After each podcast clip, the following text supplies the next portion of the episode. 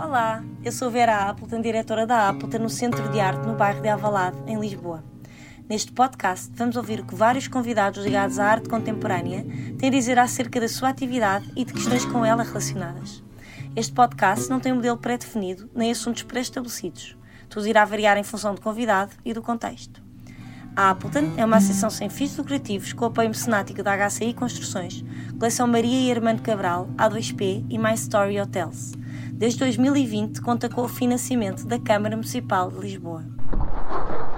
Horácio Frutuoso, 1991, vive e trabalha em Lisboa. Estudou pintura na Faculdade de Belas Artes do Porto, onde foi atribuído o Prémio de Aquisição 2012-2013, a quando da conclusão do curso. Durante o período em que viveu na cidade do Porto, esteve envolvido na criação ou direção de vários projetos artísticos como o Sintoma, a Painel ou a Expedição. A sua prática artística desenvolve-se no campo da pintura e do desenho gráfico, explorando códigos e simbologias da linguagem, relações históricas e de representações sociais. Tem também desenvolvido com frequência projetos editoriais, mantendo uma colaboração regular com o Teatro Praga desde 2016. Em abril de 2023, desenhou e concebeu cenografia para Aonde Teatro Praga, estreado no Teatro Bairro Alto em Lisboa, e em outubro do mesmo ano, a intervenção de Harvest Rituals no Lux Frágil em Lisboa. O seu trabalho é apresentado em diferentes exposições e projetos curatoriais, tendo já mostrado em espaços como o Museu de Serralves, MAT, MNAC, Museu do Chiado, de Porto, Galeria Municipal do Porto, Centro Internacional de Artes de Guimarães, em Guimarães, Cave Coimbra, Cordoaria Nacional, Ateliê Museu Júlio Pomar, Appleton Square ou Centro de Arte Oliva, em São João da Madeira. Olá, Horácio, muito bem-vindo ao podcast da Appleton. Olá, Vera, obrigado. Mesmo aqui na reta final da, da tua exposição Guarda Noturno, não é? Sim. Este podcast vai ser lançado mais, mais perto do, do final, mas já falaremos sobre essa exposição. Uhum. Então agora vamos ao início. Começaste a expor com 19 anos, ainda em contexto universitário. Conta-nos como foi o teu percurso até esse momento, porque sei que ainda muito jovem já te interessavam muitos assuntos ainda agora fundamentais para ti, a história, o arquivo, a arqueologia, a literatura. De que forma esses estímulos podem ter contribuído para te definir ou de que forma se foram relacionando contigo e com a gênese da tua prática? Sim, a, verdade é que a arte deve ser presente Sim. na minha vida. Não, não me lembro. Desde quer dizer, pequenino? desde pequeno, sim, porque os meus pais levavam-me. levavam Lembro-me sempre de ir a museus com os meus pais e. E de, e de facto, quer dizer, até há, até há uma história. Uma vez estava, estava em Coimbra, aqueles passeios de família, e eu tenho um irmão gêmeo, Sim. e às tantas só, só havia um. porque eu tinha fugido para dentro de uma igreja. Assim, E uma igreja. Eu não me lembro Isto muito uma bem. igreja disso. aberta e Sim, entrei lá para dentro. Era assim um bocado esse. Os meus pais tinham dado muita esse apelo. Sim. E. Pronto, também fui sempre estimulado para isso. Ou seja, não. o fa- A escolha de ir para as Belas Artes foi uma coisa que era natural, não havia sequer uma, uma outra opção. E antes, sim, antes de ir para as Belas Artes, tive, como estavas a falar, de uma experiência de arqueologia. Isso, Sim. no, no- durante, o, digamos, entre os 14 e os, para aí, os 17 anos, todos os verões participava num programa de, de escavações arqueológicas na Paula de Varzim. Pronto, que, que- era focado nu- nu- numa só escavação, num tipo de trabalho. Pronto, que estamos a falar num período ali de invasões romanas e pré- pré-invasões romanas. Mas, mas também isso dava a oportunidade de, de- de conhecer outras coisas, tanto no Museu da Póvoa de Varzim, que, tu conheces bem, Sim. como também ah, pronto, numa pequena coleção que eles tinham lá de, de arte, principalmente sacra, Sim. mas, mas ao mesmo tempo isso, por exemplo, com os meus pais ia muito a Serralves, ou... Sim. Para ti, ou seja, isso para ti foi tudo super natural, foi uma coisa sim, sim, que foi acontecendo, não, não houve dúvidas, não houve... não há nenhumas. Mesmo dentro das artes não houve dúvidas, sei lá, se, se estudava História da Arte, porque como tens esse interesse teórico, Ah, curiosamente nunca estudei História da Arte até ir para as Belas Artes. A sério? Ah, sim, a minha Isso é opção foi mesmo sempre curioso. matemática.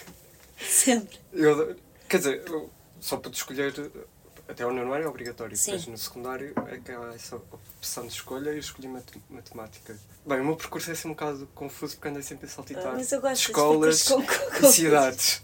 Ali sempre na mesma zona, entre, tipo Val do Ave e Porto, ao redor de Porto. No nono ano eu fui estudar para a Pova de Varzim, depois queria ir para a Soares dos Reis, porque é a escola Claro. artística do Norte. Mas como a Soares dos Reis era uma escola muito hum, concorrida, porque era uma escola completamente nova na altura tinha mudado de edifício, tinha ótimas condições e, e há aquela coisa que é a prioridade das moradas. Sim. E na altura não morava no centro do Porto, uh, não entrei. Não conseguiste. E então, como não consegui, também não, não fiquei chateado, também fui para uma escola muito boa. Aproveitei também que estudar matemática matemática é sempre uma base para tudo, é não é? super útil. Hoje em é dia uso os imensos conhecimentos. A pessoa nem percebe bem como é que usa, mas usa, não é? Sim, sim, sim. É, sim está lá no nosso subconsciente. Sim. Então, por exemplo, as pinturas que faço, muitas vezes tenho que estar ah, a fazer... Ah, exatamente, métricas. Sim, e... sim, Exato. sim. Exato. É muito útil. Uh, muito cedo, ainda nos tempos da faculdade, estiveste envolvida em projetos de artistas. Agora vamos entrar já nestes projetos. Uh, o Sintoma, por exemplo, que nasce em 2012 na Universidade do Porto, pela mão da artista Rita Castro Neves, uhum. propondo-se investigar, a partir da prática artística, o campo da performance, a live art. Mas também fizeste parte, como foi referido na biografia, do Exposição e da Painel, todos na cidade do Porto. Pergunto, em primeiro lugar, se sentes que no Porto havia ou há mais predisposição para este tipo de iniciativas. E em segundo, se achas que isso é um fator importante para, para a camada mais jovem de artistas, existir esse género de lugares? Bem, essa predisposição, no caso do Porto, ou seja, quando eu entrei nas Belas Artes havia muito esse entusiasmo também por outros projetos que tinham, que tinham sido feitos antes por artistas mais velhos e também tinha havido na altura uma, uma exposição em Serralves do Salão Olímpico, que tinha sido um projeto de outros artistas.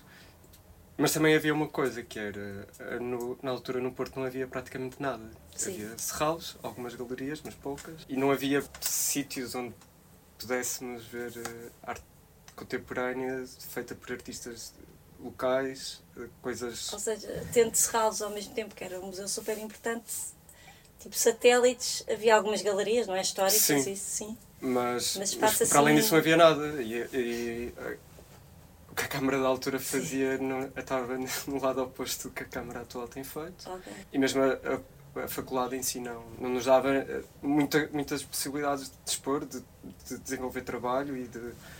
tirando o que se faz na, nas unidades curriculares, para isso não havia nada. E isso parte muito também de uma vontade de, de, de continuar Sim. esse, digamos, entre aspas, legado que outros já tinham feito e que as pessoas falavam uhum. e que diziam que era bom, mas também porque eu, quando entrei nas Belas Artes havia um grupo de estudantes, principalmente já dos últimos anos, ou de mestrado, uhum. que estavam a fazer pequenas coisas, por exemplo, nos ateliês deles, em casa. Eh, por exemplo, durante o fim de semana tiravam tudo da sala e faziam pequenas exposições. Isso é o início dessa onda de espaços de artistas Sim, e, e o que aconteceu foi um bocado era... Tu inevitavelmente vais conhecendo essas pessoas e quando há um entusiasmo, uma vontade comum, uh, depois íamos organizando outras coisas já em conjunto. E o caso do sintoma, Rita Castro Neves tinha começado a dar aulas lá e atenta a isso, principalmente já havia assim um grupo já com algum número de pessoas e, muito, digamos, ativo. Sim.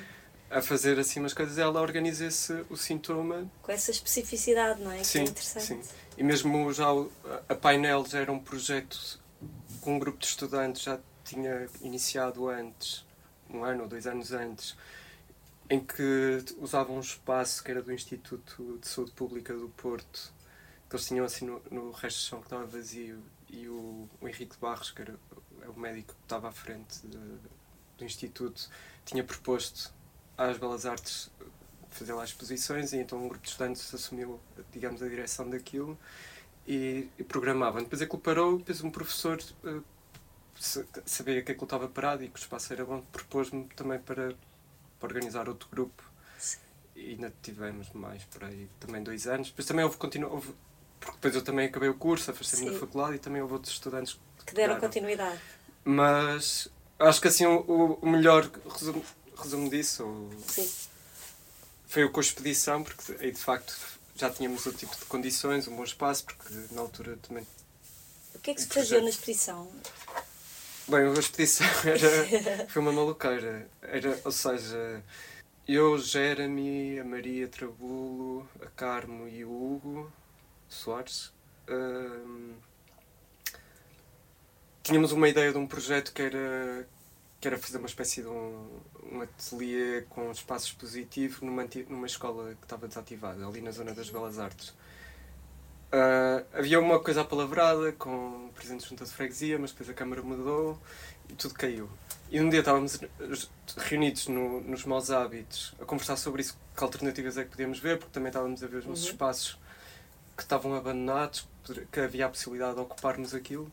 E o Daniel do, dos maus hábitos ouviu-nos a conversar e propôs-nos apresentar uma ideia de um projeto para a Galeria dos Maus Hábitos e concorrer ao DG Artes com, com isso, integrar essa proposta na, na, candidatura deles. E pronto, nós fizemos isso e conseguimos. Conseguiram. E para além do espaço da galeria, ainda alugamos um espaço que era um stand de automóveis no edifício dos Hábitos, que é uma garagem até lá acima. Uh, e depois mais tarde até criamos uma boa relação com o senhor da garagem e ocupávamos já tipo pisos da garagem Ou seja, vocês foram, foram dominando Sim. o lugar. Não, Mas porquê isto... que isto que é assim uma loucura? Porquê ah, que porque, que é... porque nós fazíamos uh, exposições coletivas, exposições individuais. Uh, muitas dessas exposições individuais eram primeiras exposições, concertos, conferências. Ou seja, loucura porque era uma dinâmica e nós hiperativa. E nós tínhamos que fazer uh, produções, convidar pessoas e Sim. também procurar ou seja, nós não queríamos só convidar os nossos amigos, também claro. queríamos convidar pessoas que não conhecíamos. Claro. Imprimir os cartazes, que eram impressos em serigrafia, colá-los na rua, fazer divulgação, era, tínhamos fazer E tudo. vocês ainda eram estudantes ou já? Não, não, já tínhamos já todos acabado o curso. Eram novos, eram muito novos ainda, mas eram... Eu, comecei, eu era mais novo deles todos, tinha, tinha mesmo acabado de sair das Belas Sim. Artes. Eles já tinham saído há um ano, dois anos. Sim, mas tu acabaste de dizer que vocês faziam questão de apresentar outros artistas, muitas novas primeiras Sim. individuais. Sim. E, e confirma-se então que é importante que exista este género de, de lugares ah, para, para os mais jovens terem sim. onde dispor, quer dizer, sem ser o circuito comercial, sem ser a instituição, uhum. há assim ali um, um, lugar que é importante, não é? Sim, e sobretudo uma coisa que, que deu muito prazer nesse projeto e nos deixou muito, digamos, orgulhosos com isso, foi que, primeiro, houve logo desde o início uma grande adesão, Uh, tanto de público como dos convites que fizemos, porque, por exemplo, a primeira exposição que fizemos lá foi uma, uma espécie de commission ao Mauro Cerqueira e ele aceitou logo e ficou logo super entusiasmado. Foi logo assim a primeira. E havia, depois o público também se cruzava, porque era uma coisa que nós também sentíamos que no Porto na altura não acontecia, que era uh, se uma pessoa da minha idade fizesse uma exposição, são iam pessoas... Da tua idade? Sim, amigos da faculdade.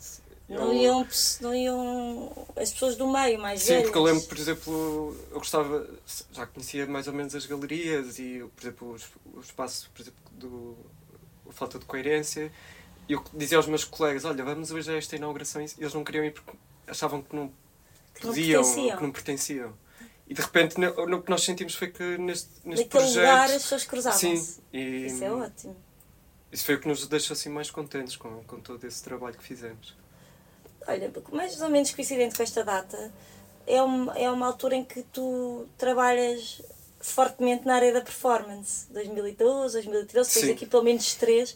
Uma longa caminhada sem fronteira na Faculdade é de Belas Artes de Porto. Papel no chão, a casa ardeu, mas continua a ter luz. É isto? Acho que sim. não me lembrava disso. No armazém C do espaço Miriel Albuquerque Mendes, olha os tesourinhos que eu fui encontrar, príncipes dos meus sonhos. Sim. Eu juntei tudo, eu li de seguir. E a outra performance era Albuquerque Mendes, o príncipe dos meus sonhos, também na Faculdade de Belas Artes do Porto. Foi uma reposição, sim, uma do, reposição. do Albuquerque. Uh, anos mais tarde, uma entrevista de 2017, tu dizes que te mantens muito interessado nessa área da performance. Acrescenta a pergunta se foram realmente anos mais ligados a esta prática e se ainda é importante para ti. Da mesma forma, de outra forma, imagino. Sim. Uh... E achas que teve a ver com o facto de, desculpa, dessa ligação ao, ao sintoma? Por... Também, também, claro. claro. Uh, ou seja, eu acho, eu acho esta, o interesse da performance, deste grupo de pessoas que estavam nas Belas Artes do Porto e querer fazer performance, também havia um gesto um bocado provocador contra a própria academia. Sim. Eh, porque incomodava, de repente estavam estudantes no jardim da faculdade a fazer coisas assim estranhas. É, ou destabilizar aquilo e o, o, o meu interesse por isso e, e, e, apresentar performance como também obra artística e mesmo não só dentro do, do âmbito académico vem também eh, no sentido de contrariar um bocado que era o trabalho que eu tinha que apresentar, uhum. que era obrigado a fazer para apresentar, e mesmo esta coisa que é uma, uma pintura pode ser uma performance. Sim, essa ideia. Tu- porque todas as que eu fiz no fundo vêm disso, é um Sim. viva, é o Sim, gesto essa do. Eu estive a ver as imagens dessa do, da longa caminhada Caminho- sem fronteira, em que na verdade estás a fazer um desenho no chão. Sim. E depois guardas, enrolas e fazes aquilo com imensa calma. Ah, sim, eu no, eu, no fundo eu hoje uso isso no meu trabalho, mas não é, é a parte não visível do trabalho. Não mostras é ao público. Sim. No fundo há uma performance, mas. O meu processo de trabalho hoje em dia é muito isso. É, estou no ateliê, uh, apanho a câmara, estou lá a fazer uma série de coisas e aquilo é captado e depois trabalho as imagens, manipulo que depois o que é Sim. apresentado são desenhos ou pinturas, mas... Na verdade a performance existe, mas dessa forma mais invisível. Sim, eu retraio-me um bocado também deixa, deixa de Mas estou sempre a pensar, sempre que faço uma exposição, ou tenho assim algum projeto, fico a pensar de que forma é que, que aquilo poderia ser. Porque uma coisa que me interessa muito na performance também é a fugacidade. É aquele momento pode ser registado ou não, mas o importante é aquilo acontecer ao vivo e ser visto. ser efêmero ao mesmo Sim, tempo. mas uma coisa efêmera, por exemplo. Uma coisa que está muito presente nos meus trabalhos é sempre esta a imagem da sombra, Sim. mas também por isso mesmo, porque é, uma, É é uma um coisa- fenómeno que, que é fugaz, que não é Pontual. palpável Uhum. e, e que também muda, porque nós temos esta ideia que uma sombra é algo, uma mancha escura, mas uma sombra pode ter cor, pode, Sim. pode eh, salientar objetos, pode escondê-los, isso, é- isso também interessa. Claro. Ah, ou seja, tá, continua presente, mas não de uma forma. Não, e é direta. engraçado tu dizeres isso, que na, na verdade, quando sempre fazes uma exposição, pensas de que forma eu poderia fazer uma performance aqui, mas se calhar Sim. é só já um jogo teu, da tua cabeça, e, e mesmo não concretizes, dá-te prazer imaginar. Sim, é digamos que é uma fase processual do trabalho que depois desaparece. Sim. Mas sei lá, quando, por exemplo, mesmo quando eu eh, faço aqueles trabalhos que é eh, pintar eh, composições gráficas e poemas nas paredes, Uhum. eu faço sempre questão que aquilo seja manual. Ou se- e para Sim. quem vê, vê sempre. Ah, aquilo nunca fica.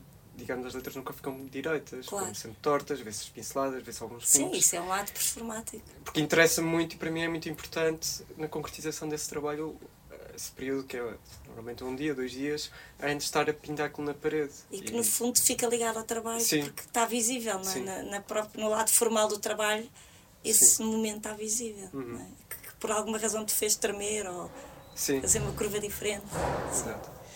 Eh, Em 2013 ganhas o Prémio Aquisição eh, na Faculdade de Belas Artes de Porto. Imagino que tenha sido um momento assim especial para ti. Sentiste de certa forma era o princípio do teu caminho enquanto profissional das artes, eh, através dessa ligação embrionária ao mercado, ou aconteceu e seguiste naturalmente, sem racionalizar muito o assunto? O que é que achas que significa para um jovem artista de repente começar a Ah. vender? É, Isso, foi- sim, isso, eh, no final do curso há uma, uma exposição. Sim, já que é uma coisa recorrente. E, e fui dessa exposição esco- adquirir uma, Sim. uma obra. Obviamente que é Mas é a tua primeira venda. Não, eu já tinha vendido assim alguns trabalhos porque já outros artistas que compravam, Sim, pessoas que de certa forma estavam ligadas à arte, sim. iam-me comprando alguns trabalhos. Porque eu lembro, a meio da faculdade já tinha alguma autonomia financeira, felizmente. Não vou mentir, claro que me deixa muito orgulhoso acabar o curso Com este prémio. co- com esse reconhecimento. Sim, ao de- reconhecimento. de- obviamente que isso dá vontade de continuar e foi. É um incentivo também. contente, mas ao mesmo tempo não. não eu depois disso não deixei de concorrer a prémios. Sério. sim, eu não gosto de competições e acho que em arte não faz sentido a forma como a maior parte dos prémios são. Mas eu não sabia que este aqui era uma competição, ou seja, que tu concorrias, achei que. Sim, nós tínhamos que apresentar propostas. Ah, ok, achei que era uma trabalhos. coisa- Havia um grupo, um júri que era com- composto por professores e, Ok. e eles selecionavam as obras que eram apresentadas nessa exposição. Por acaso também tinha uma performance. Uhum.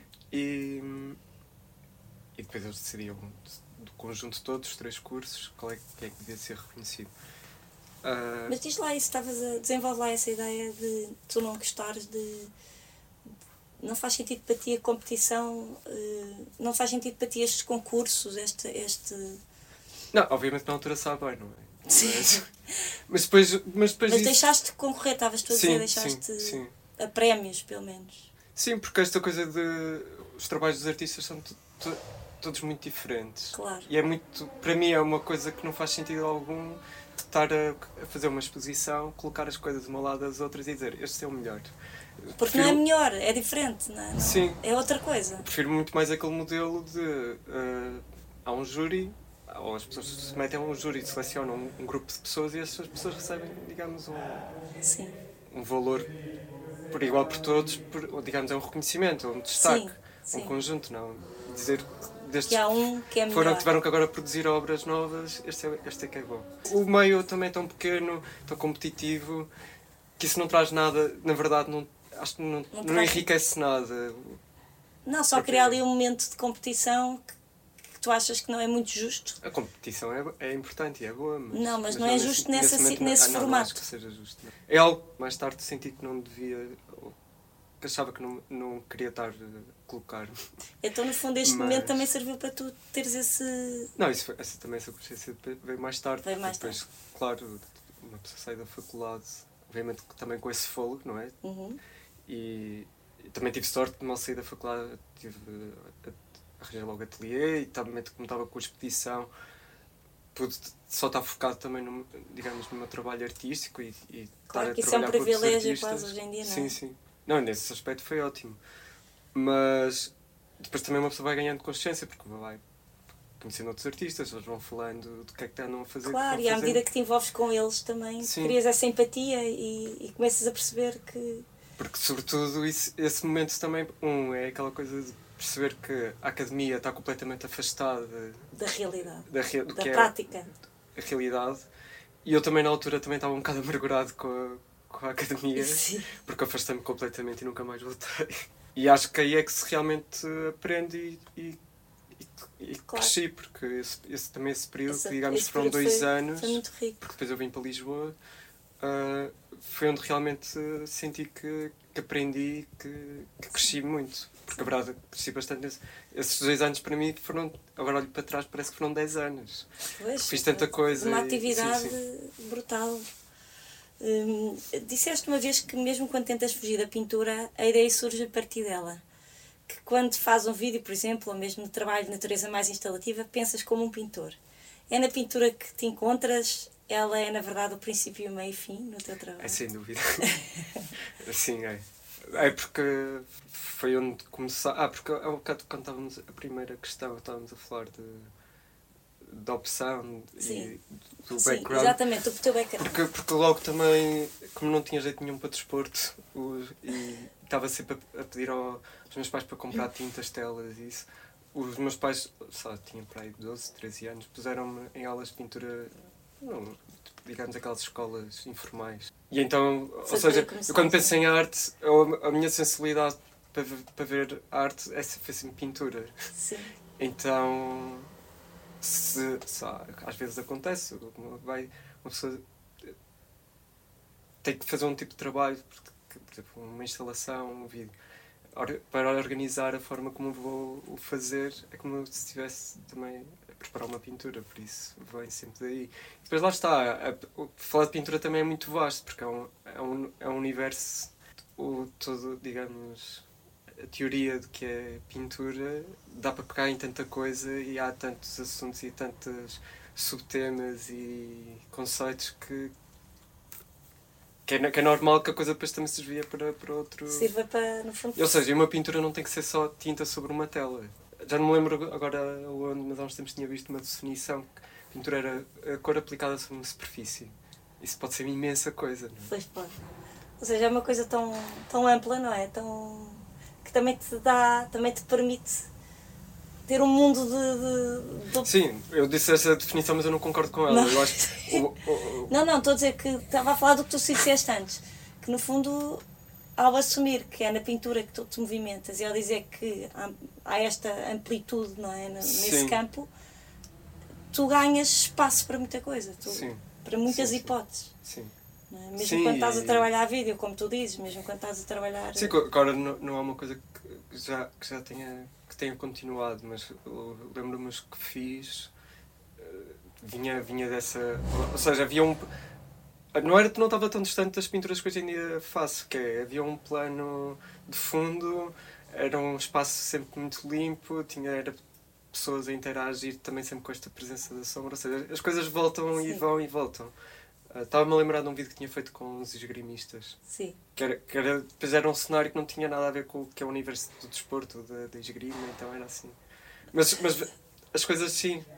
Porque lá está, porque essa coisa do, de um espaço em que se vê uma parede de fundo, um, um cenário, isso é, é, é digamos, o espaço que- mental que eu imagino sempre de onde pode surgir uma pintura ou compor, digamos, objetos ou elementos para, para fazer uma pintura. E quando fiz os vídeos também vinha.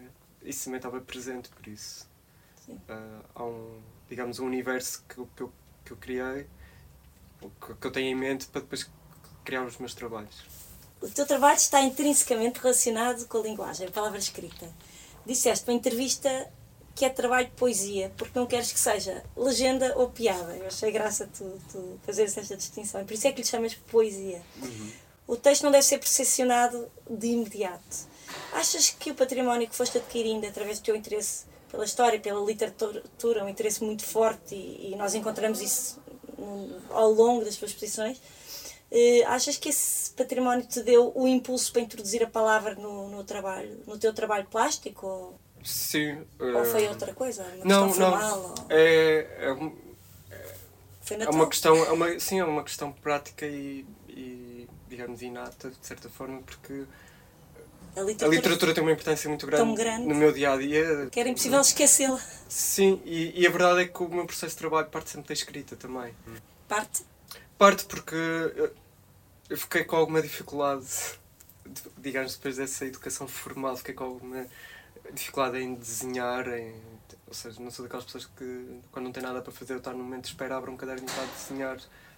Não, Não és assim. não, isso não é uma coisa que me dá prazer. E eu para trabalhar tenho que ter prazer, senão não faço as coisas. Sim. E de facto ler dá-me prazer, escrever dá-me prazer, pensar pela- a partir da escrita é a forma que eu tenho de, de de criar trabalho. E, e houve uma altura que eu não tinha ateliê, não podia estar a pintar, então estar a brincar com letras e a construir jogos de palavras, escrever Sim. mesmo, Sim.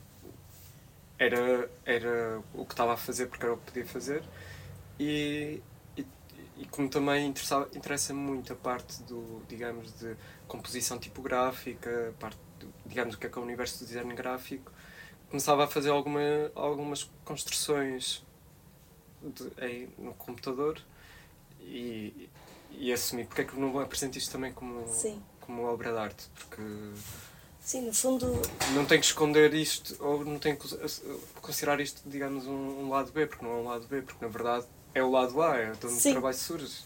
claro. E, e se neste momento não posso estar a desenvolver isto para, digamos, objetos, porque Uhum. não, não tinha espaço para isso, posso ter o ficheiro, posso pensar Sim. como é que posso transformar o ficheiro eh, numa coisa. Na altura foi quando eu comecei, a, digamos, a pintá-las em paredes Uhum. e depois a imprimir eh, nos, nos suportes Pois, eh, eh, porque no outro campo, não é? Podemos falar em poesia visual. Sim, sim. eh, que faz parte de uma exposição muito especial tua, não é? Que é o Clube de Poesia em Serralves, não é? Em 2019. É, é uma questão importante.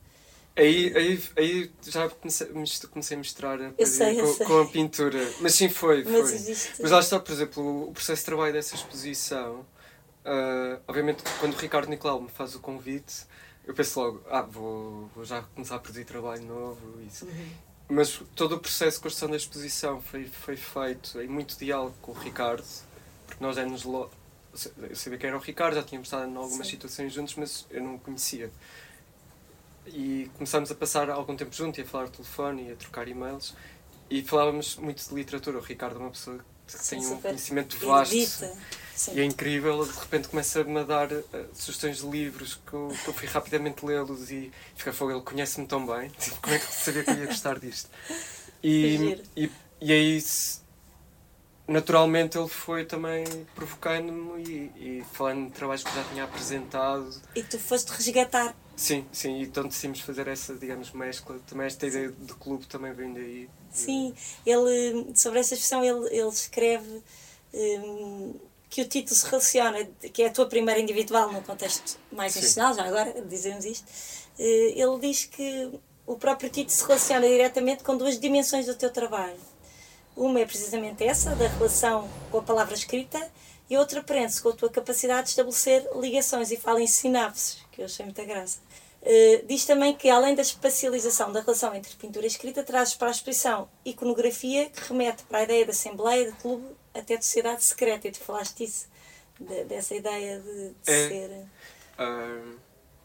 Achas que é, que é um momento de afirmação de algumas ideias, se é por trás de um lugar tão. Foi, especial? foi. Não, foi principalmente também para, para organizar melhor aquilo que.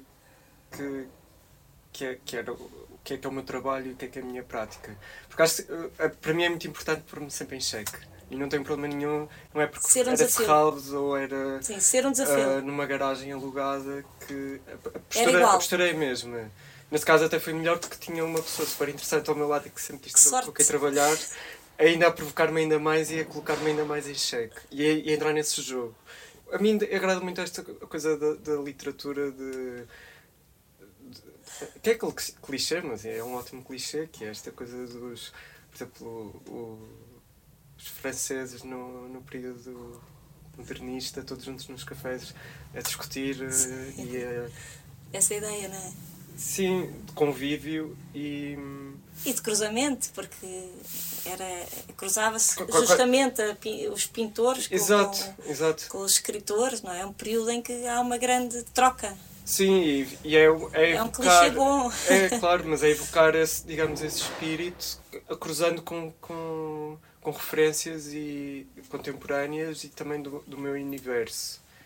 E, por exemplo, nessa exposição havia alguns retratos que eram de pessoas próximas, mas ao mesmo tempo eh, estavam mascarados ou estavam já estava a fazer o tipo de interpretações e os próprios textos de, os poemas que estavam pintados no espaço também evocavam para isso digamos para um lugar mais pessoal mais íntimo mas ao mesmo tempo também com, com ambições e desejos era uma era essa, essa mescla lado também de segredo com de exposi exposição e de, de divulgação. Só também tinha lá uma, boca de, uma imagem de uma boca da verdade, mas ao mesmo tempo ao lado de um, de um extrato bancário. Ou seja, esta coisa de revelação e Sim. de segredo. Porque este, o, o título também remete para esse clube de poesia. Parece que é o. É, o título é tão bonito. Leva para um lugar, para um espaço de. Sim, de encontro de, e íntimo. De encontro, mas ao mesmo tempo de intimidade. Intimidade. Exato. Sim. Intimidade. É muito Sim. bonito. E depois também tens o caso de Sais como animais eh, na Balcony, em que aí trabalhas a questão do sujeito poético. No fundo, há também Exato. uma ligação à Sim. literatura, mas aí de outra uh, forma. Sim. Né? Essa, essa exposição é apresentada é 2020, em 2020. Sim, na Balcony. Uh, isso são, são pinturas que, que, que comecei a fazer porque eu tinha, eu tinha uma série de trabalhos de poemas, composições gráficas que não, se, que não sabia como resolvê-las. Uhum. Achava que não estavam boas ou que não estavam terminadas não sabia como resolvê-las. E ali, até foi antes do, do, digamos, do confinamento, mas com o confinamento isso levou mesmo que é, ok, não posso sair de casa ou ia para o ateliê, mas não podia estar a fazer muita coisa no ateliê porque também não, não tinha materiais e não estava a conseguir comprá-los. Então comecei a pegar nesses trabalhos, nesses, digamos, trabalhos de texto, é como é que eu posso dar um rumo a isto. Então comecei a pensar em, lá está, esse, ao bocado estávamos a falar das performances, em micro-performances, em, digamos, micro-ações, e, e gravavas ou registavas no ateliê e, e em casa, no computador, começava a manipular essas imagens no Photoshop. É assim que começou a querer. Ou seja, como é que eu posso transformar um poema que está mal feito, uhum. ou não está terminado, ou que, que já não me diz nada, numa imagem. E então criou uma personagem, Sim. um espaço que são sempre com os mesmos elementos, e é com estes elementos criar estas narrativas e, e há, digamos, esse sujeito e espaço literário, porque depois toda a exposição acabava ela por ser sempre a mesma figura, os mesmos objetos, Sim. só que em situações diferentes. E, e também havia assim um, um percurso através das sombras. As sombras apontavam por todo o lado. No fundo, construíste também uma narrativa através de. Sim, sim. Através dessa, e... desse percurso que não era, não, era, não era um acaso, não é? Não, não. E no fundo, e no fundo havia também essa relação com, com a literatura, pela imagem. Claro. Um... Mas é engraçado porque é quase tudo ao contrário, não é? É, mas eu também, eu tô, ou seja, eu não vejo como o meu olhar é como o olhar sobre a história. Não é uma linha li, uh, Uhum. linear. Linear. contínua. E eu também olho para o meu trabalho dessa forma, que há um sempre voltar atrás, uh, ramifica-se, mas depois volta-se a encontrar. Mas ao mesmo tempo encontra-se padrões nisso, repetições de, de elementos, porque eu não gosto de estar sempre a fazer a mesma coisa e a mim aborrece muito ver artistas que fazem sempre a mesma coisa e eu próprio não consigo estar sempre a fazer a mesma coisa. Então há esse voltar a, a, E esse desafio, como tu dizes, desvio- e sair sim, da zona de conforto, se calhar. provocar e- também desvios. Sim. Tendo o teu trabalho essa componente de investigação tão forte, a questão do tempo é fundamental como ferramenta e como assunto. Concordas, em primeiro lugar? Completamente. E dentro deste âmbito, continuas a fazer mapas de imagens, que eu lembro que vi Continuo, claro. Sim. a criar contextos, relações, grupos, as tais sinapses, julgo Uhum. não é? que é aí que se criam as sinapses. Por outro lado, pergunto se, dado este teu perfil constantemente alerta, a assimilar tudo o que vês, ouves e sentes, porque eu sei que tu és assim, concordas que utilizo isto de verdade na cabeça do artista? Ah, sim, eh, sim, existe. Claro. Não, sim, sim, sim. Por exemplo, o- o- eu tenho alguma dificuldade em produzir trabalho fora do meu ateliê.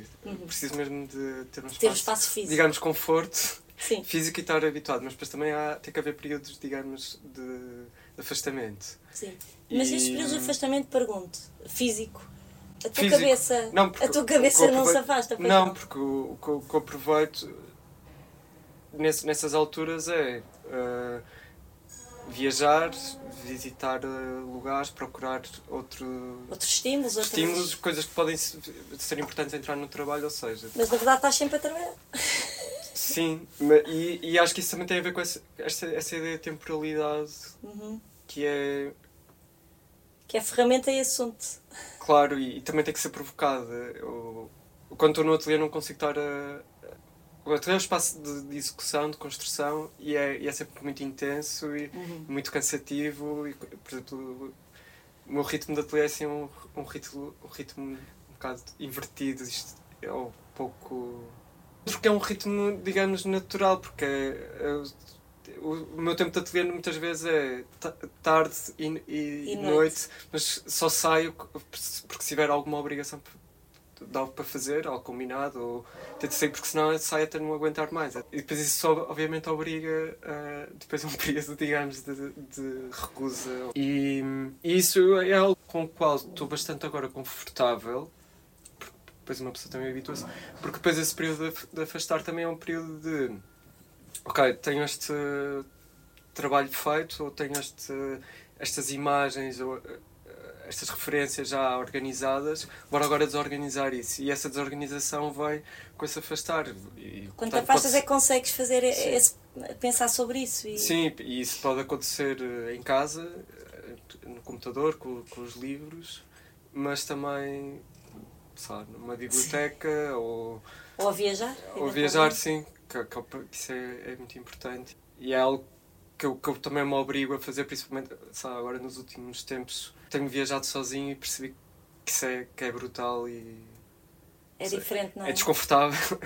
Põe-nos em sai risco. um bocadinho da Mas, nossa... enquanto, é. mas enquanto artista obriga-me a estar muito atento. E, Acho que estás mais atento, sim, quando viajas sozinho. Ah, completamente. E, e de repente, sei lá, olha a exposição que, que apresento aqui na Appleton é fruto disso, em parte. Ou Sim. uma parte de- dela também vem daí. Mas isso ao mesmo tempo também está no outro tipo de trabalhos que vou fazendo. Por exemplo, o, fazer livros. Há uma importância para a minha prática artística, mas não considero isso obras de arte. Tam- Também porque estou a colaborar com outras Uhum. pessoas. Mas para mim isso é muito rico porque me está, está a desafiar-me. Muitas vezes estou a desenhar uma capa, ou estou a, a paginar, ou a fazer composições a partir de textos de outros. Uhum. Provavelmente eram textos que eu nunca na vida iria chegar ou, ou ter algum interesse para ler. Mas e de repente por os ler. tenho que as ler, ou, ou pelo menos passar os olhos, e, e aquilo está-me a levar para, para e tu lugares. desse. Gosto, como gosto tu imenso. disseste há bocado, tu gostas de, Às vezes dessa divagação. Dessa... Sim, às vezes nem estou aí, esse não, não é chato, mas, mas depois quase que uma, digamos, há uma, uma obrigação, eu tenho que cumprir prazos, Uhum. porque estou a trabalhar com outras pessoas. Sim. Esses desvios são super importantes, levam Também há uma regra coisas- ao mesmo sim, tempo, não é? De repente tens, tens essa regra Claro, que não, claro. não tens obrigatoriamente no teu trabalho. É, é engraçado entrar nos livros, porque eu ia te perguntar sobre os teus projetos ligados à área editorial.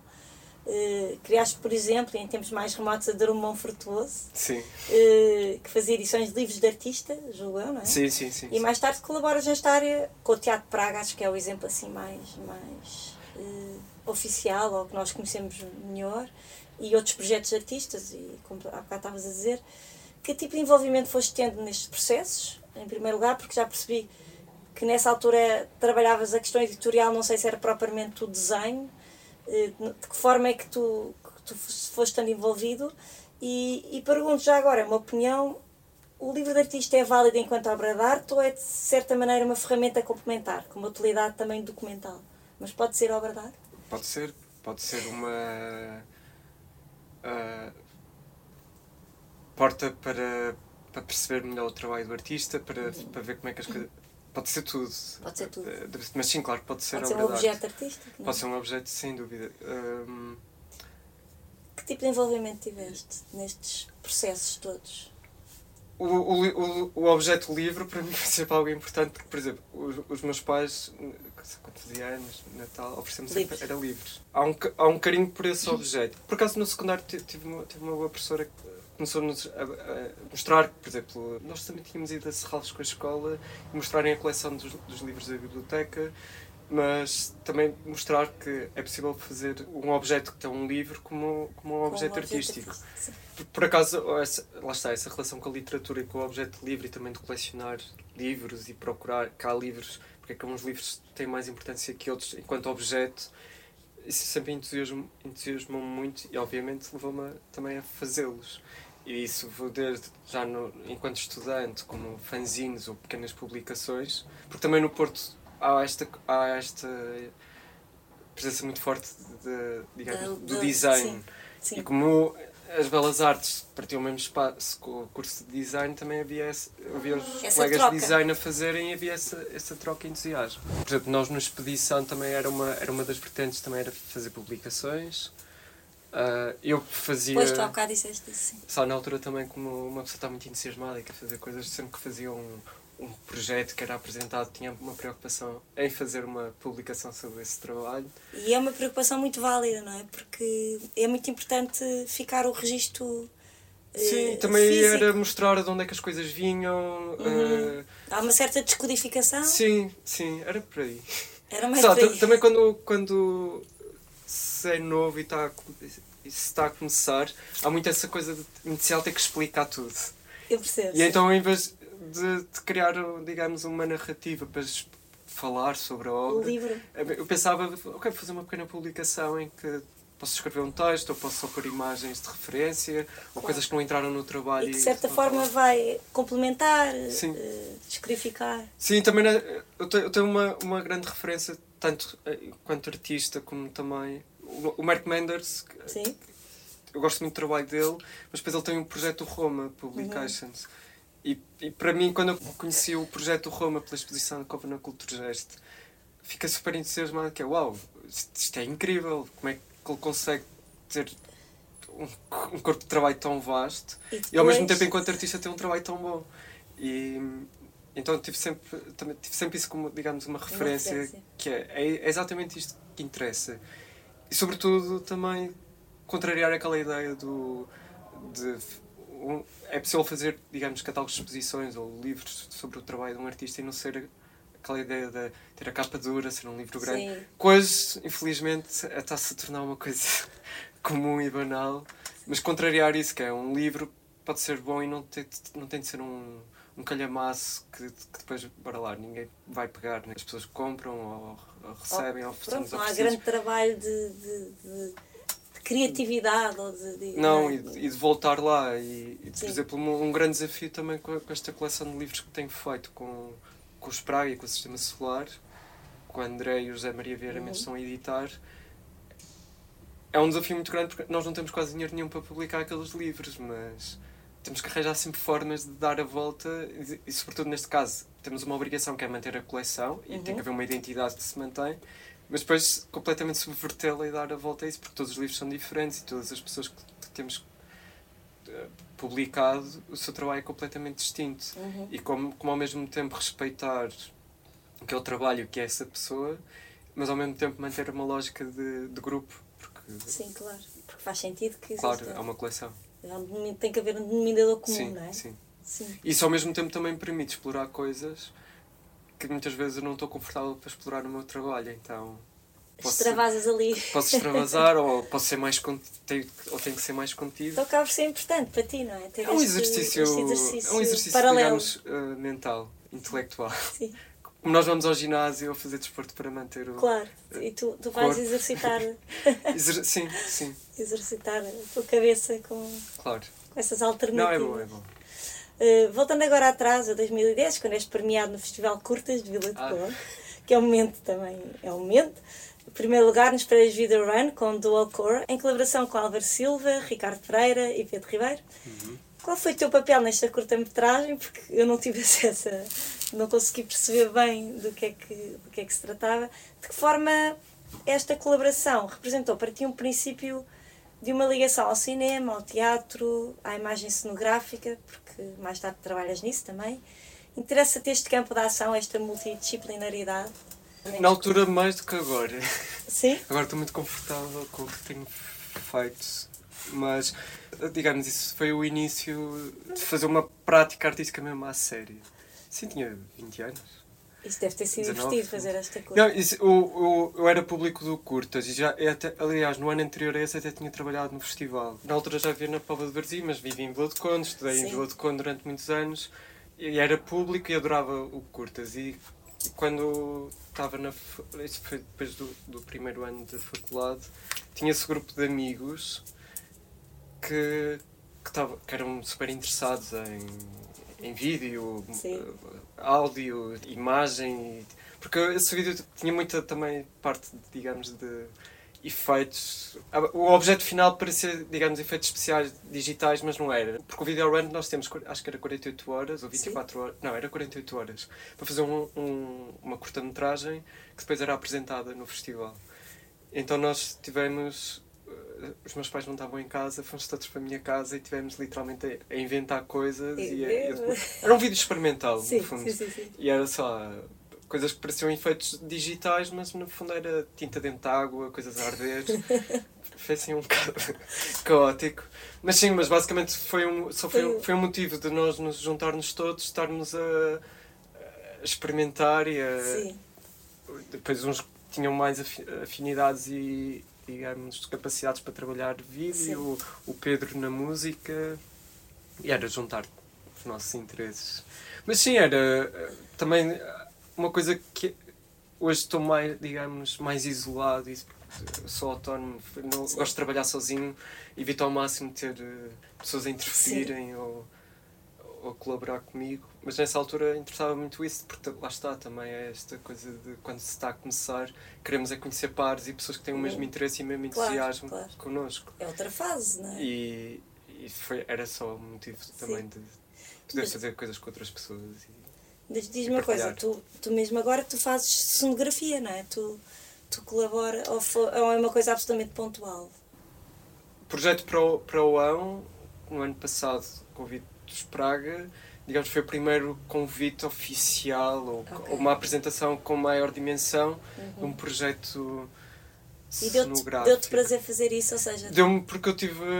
Mas já conheciam muito bem o meu trabalho e a mim, a proposta também já foi de encontro ao meu, ao meu trabalho. Não há, um, não há elementos vertic, eh, perpendiculares ao chão, como há no teatro, no fundo, e há logo uma anulação disso. E depois também eu estava muito receptivo e aberto a pro- propostas deles, porque, por exemplo, às tantas, quando nós já vamos para a fase de, de ensaios no, no palco e no sítio Uhum. onde tudo vai acontecer, por exemplo, no caso do Ão, a Ana Rita Teodoro já está a pegar numa peça de acrílico que não era para ser manipulada daquela forma e já está com ela em cima, ela deitada no chão com aquilo. E eu, ótimo, perfeito, tu estás a completar a- essa Lá está, uma performance, não é? E, sim, sim. Não, e é o deixa ir. E, e há esse desprendimento. Sim, porque são coisas que, por exemplo, fazer, por exemplo, o caso do UAU, nós trabalhámos depois também com uma pessoa que estava a trabalhar as luzes e, e era incrível que é perceber como é que um bom sistema e um bom trabalho de iluminação muda por completo aquilo que eu tinha pensado. E são coisas que, que por exemplo, era muito difícil fazer aquilo num espaço expositivo. Uhum. Portanto, numa galeria como não há, não há, não há possibilidades Sim. para fazer aquilo. Sim. E isso enriquece muito e deu-me logo razões para fazer outras coisas. Uhum. E tanto na sequência disso como pensar objetos de forma diferente.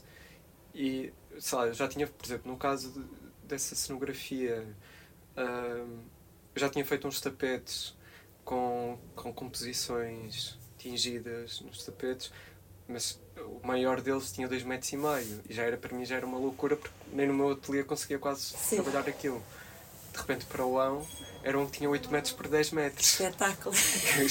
Saltava logo fora da escala. Sim, são oportunidades. E não há espaços positivos, claro, não há muitos claro. onde possa mostrar claro. aquilo. Ou seja, o teatro tem, tem essa, isso. Esse e por outro lado, tem uma coisa que eu achei fascinante, mas ao mesmo tempo é esgotante, que é eh, uma peça. É, estamos uma semana ou duas semanas a trabalhar para que tudo fique pronto depois uma peça dura três dias. Sim, sim, sim. Ou é, está patente três dias. E, e, para mim isso é fascinante. É como é que uma coisa que dá é tanto trabalho, efêmero. demora tanto tempo a ser preparada. falaste disso, que sabes do efêmero, do, do Não, é incrível. É super intenso e depois de repente... É, puf. tal.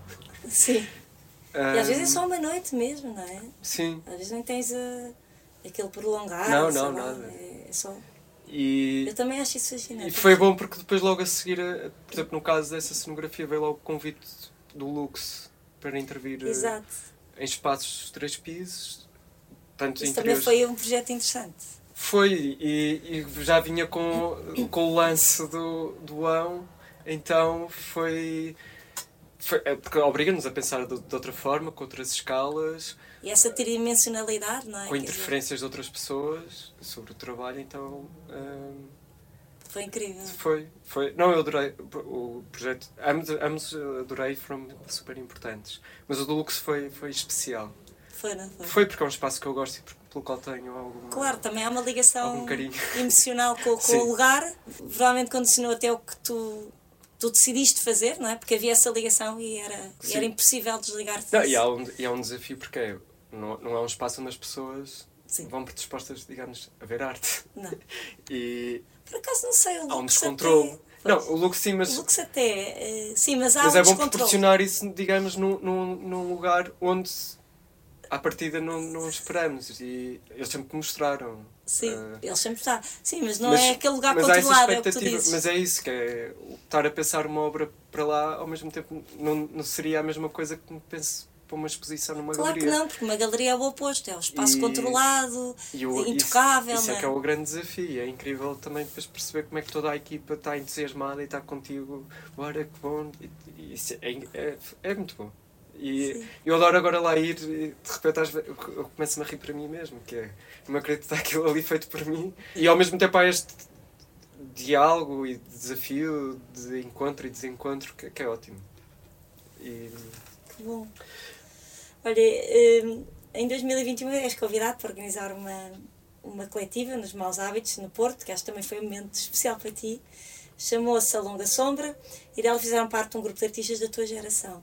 Uh, achei graça a forma como explicas que aceitaste, e pá, aqui passa a aceitar mesmo, com a vontade de poder fazer uma exposição coletiva onde pudesse reunir um conjunto de artistas e obras que me foram iluminando de diferentes formas, que me ficaram na retina, regressando por, por várias vezes à memória Acho que isto também é um tema do seu trabalho, também é importante.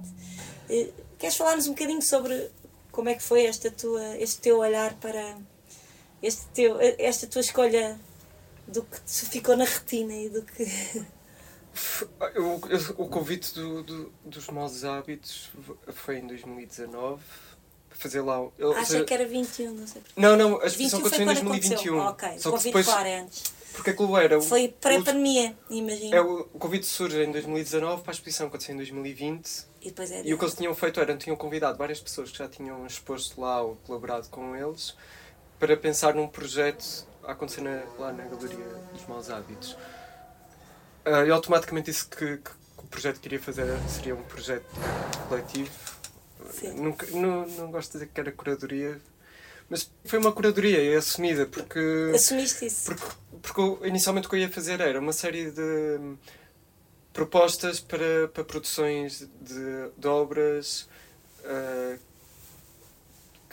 de certa forma não, que não existiam. Uhum. Há vários artistas. Mas depois com o Covid e o tempo todo que tivemos sem fazer Sim. nada, entre aspas, a coisa foi mudando. Depois eu, eu também já tinha lido esse livro do Diogo, que marcou-me imenso.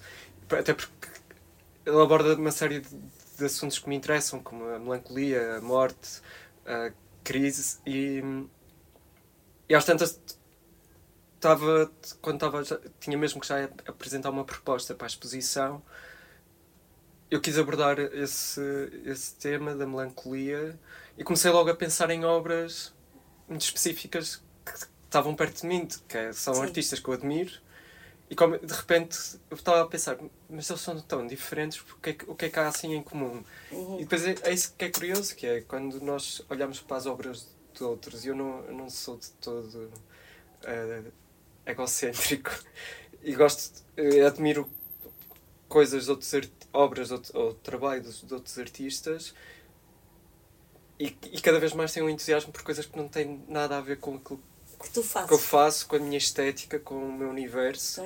Por isso mesmo, por me provocar e por me entusiasmar, é, eu nunca faria isto, mas isto. Isto é incrível.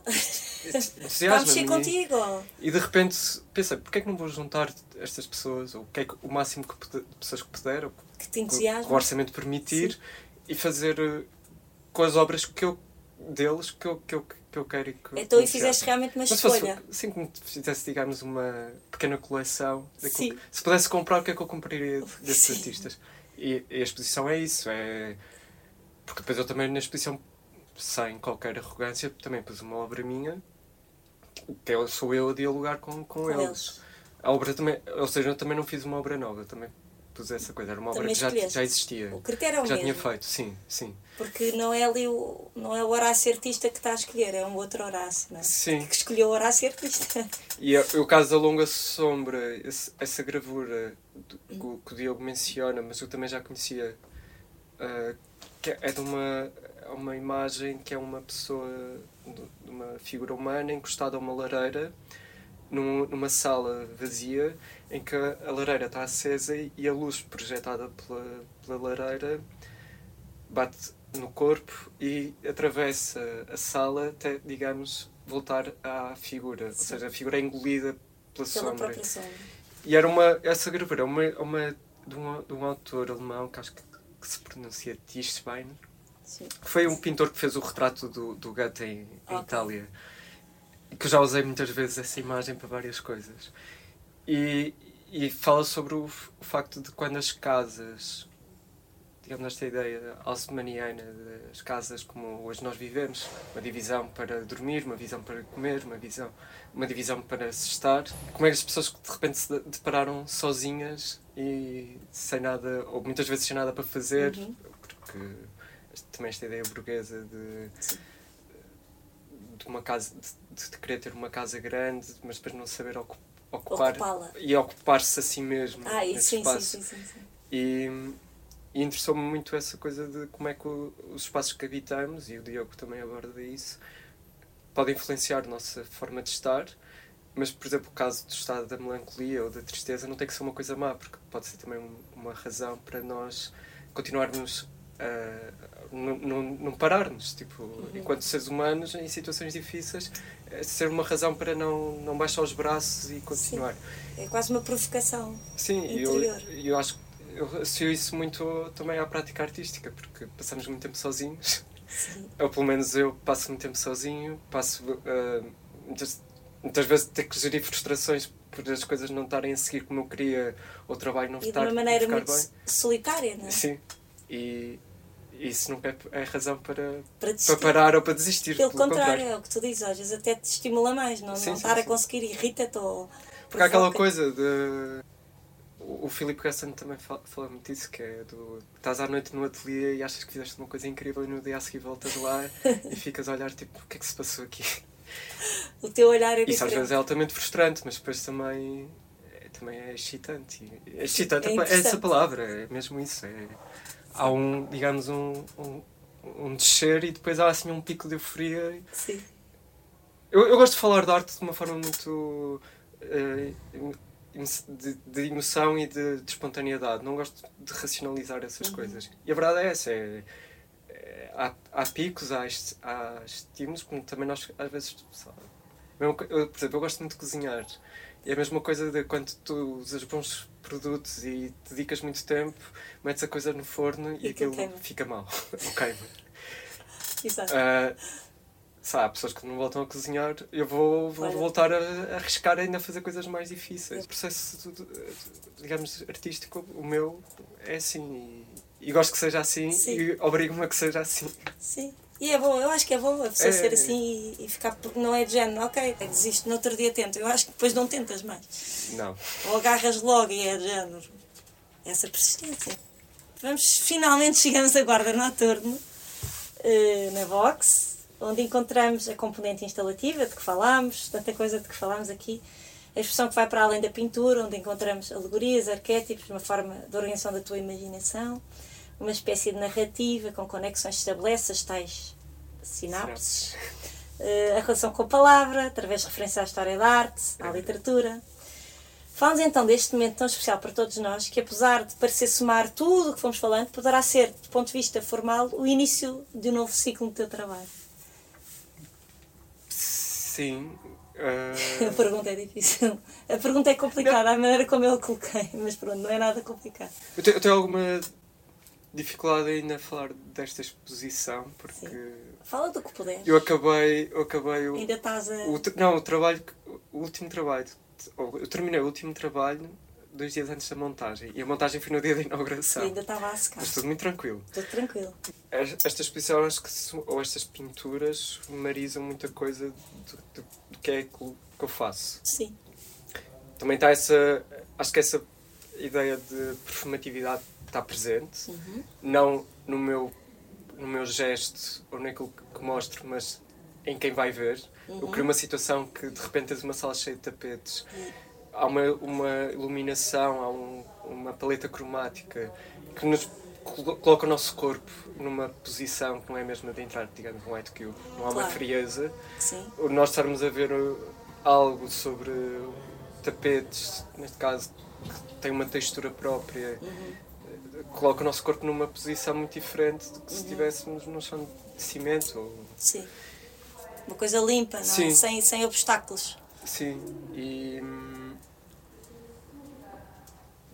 a mesma coisa das imagens, que as duas pinturas grandes não, ta- não têm a presença da figura humana, que é uma coisa que é comum no meu trabalho, mas ao mesmo tempo tem esta coisa de algo cenográfico, porque parece que alguém passou ali, houve uma intervenção humana, mas Sim. ao mesmo tempo há um lado irreal também, ah, digamos, mais onírico, pelas cores, pelo- por pelas diferentes escalas, por uma delas parecer que está, há uma ação que está a acontecer, mas é, é inofensiva.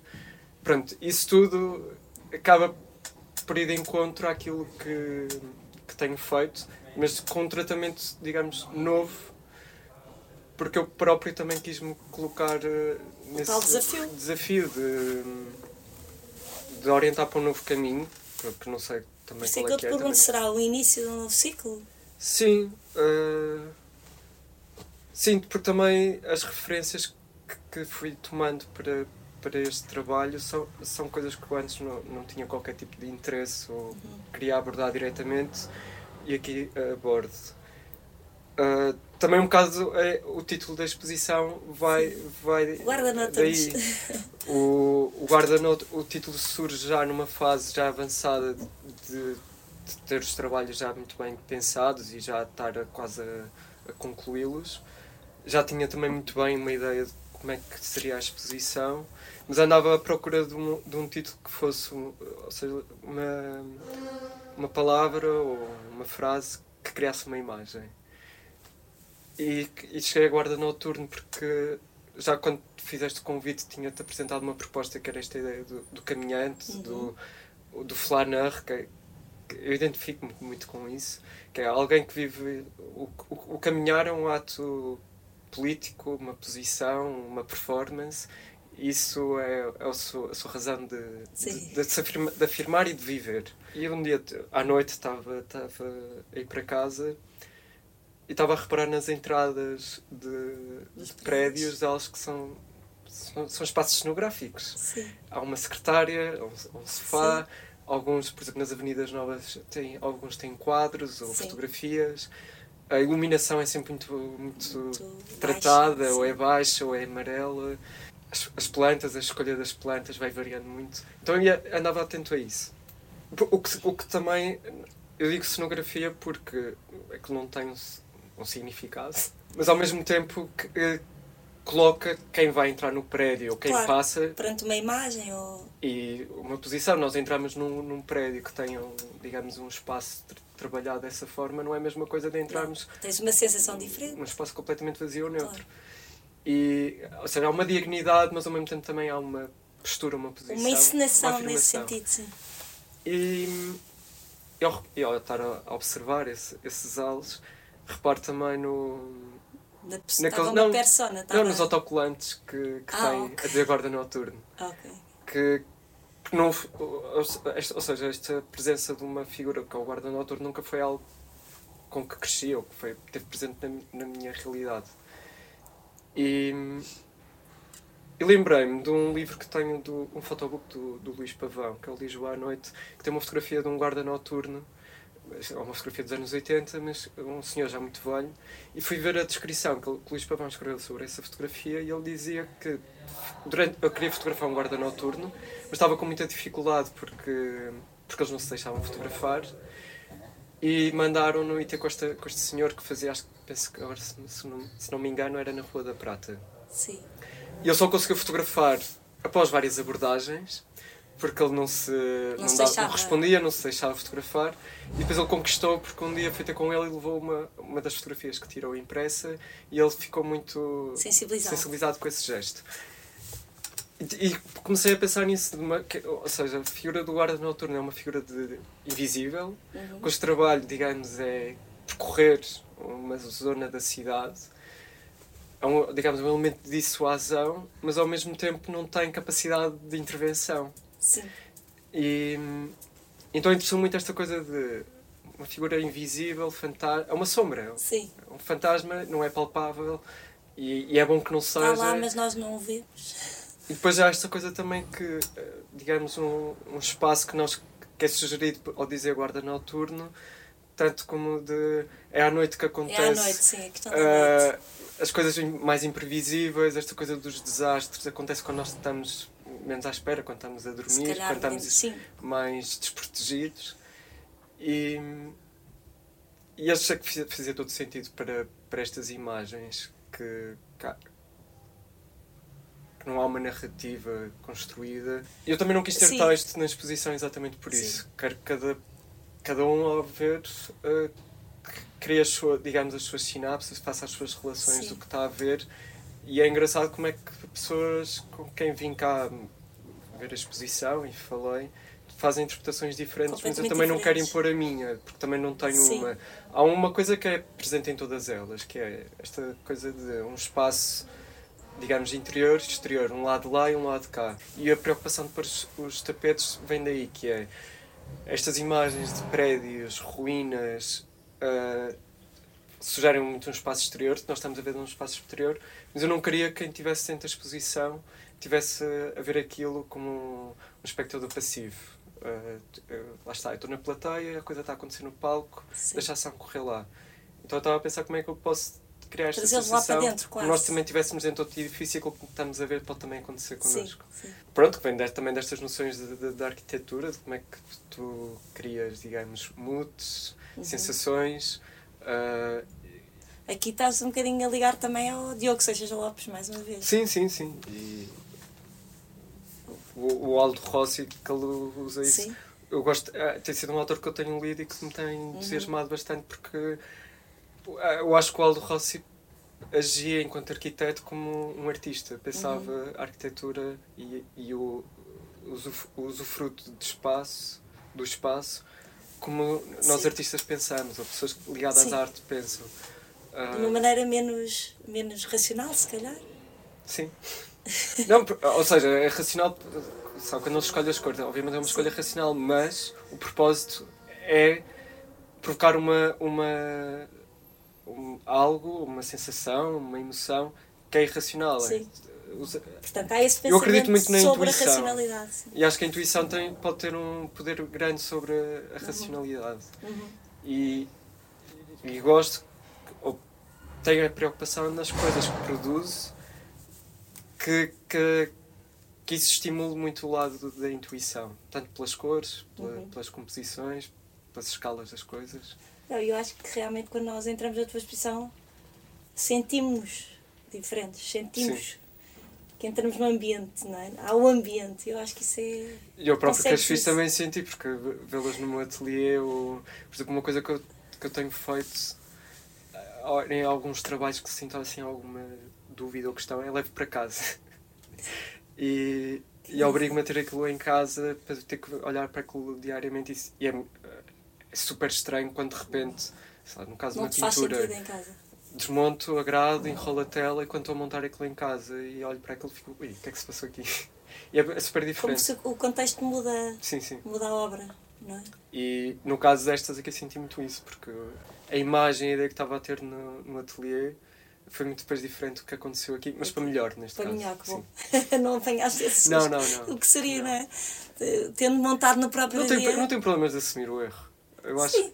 Eu, eu, Não, se calhar não era muito agradável a primeira sensação, não é? De, de desconforto. Mas que tu gostas disso, não mesmo dizes que gostas. nós temos que aprender a lidar com o Sim, erro. claro. Esta, eu, não- odeio aquela coisa de, de stress de artista, de começaste a ter a disposição de que ser a melhor que tenho que fazer. Não, acho, acho que o erro faz parte e, e, e falhar-se. Tipo, Sim. e acho que um grande problema institucional português é achar que não, não tem que haver espaço para, para o erro, para o falhanço. E, É engraçado dizer isso porque eh, eu às vezes digo isso sobre a Appleton, que a Appleton é um lugar também para o erro.